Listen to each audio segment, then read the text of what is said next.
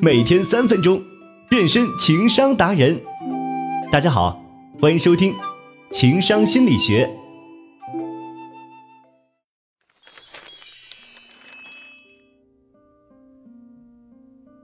归属感和占有欲是我们谈及婚恋感情问题逃不开的话题。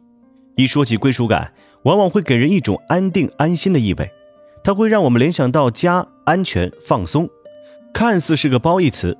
但一说占有欲，我们通常就会想到这样的评价：这个人占有欲太强了，真让人受不了。就这样，占有欲这个词汇在我们的认知里是带有贬义的性质。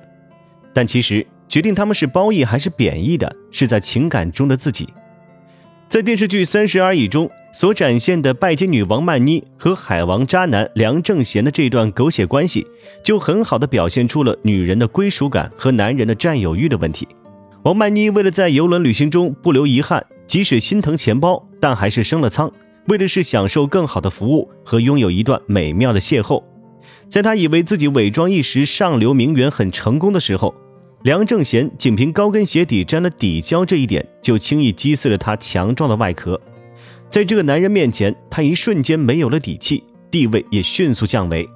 王曼妮是不需要伪装了。而梁正贤的泰然自若、平静温柔的态度，也并没有嘲讽、看低王曼妮的意味，相反，还有与之结交的意图。王曼妮多年打拼，三十而立的年纪，却还是漂泊无依。一个多金、帅气、温柔体贴的男人出现，无疑是最有归属感的依靠了。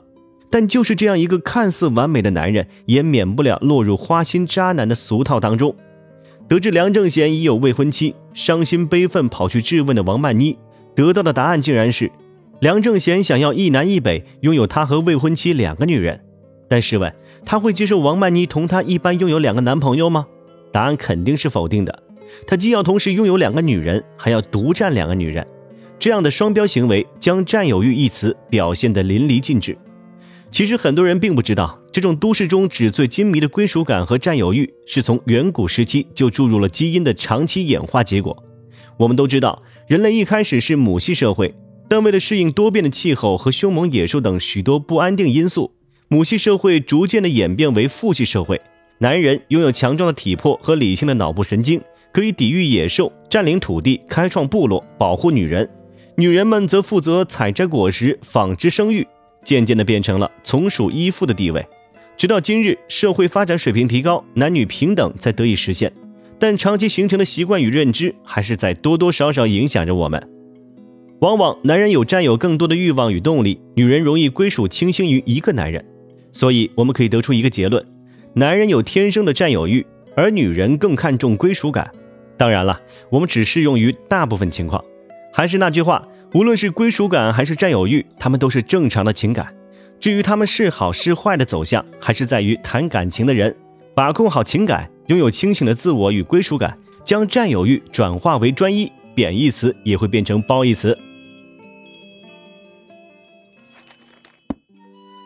好了，本期节目就到这里，欢迎订阅《三分钟情商心理学》，我们下期再见。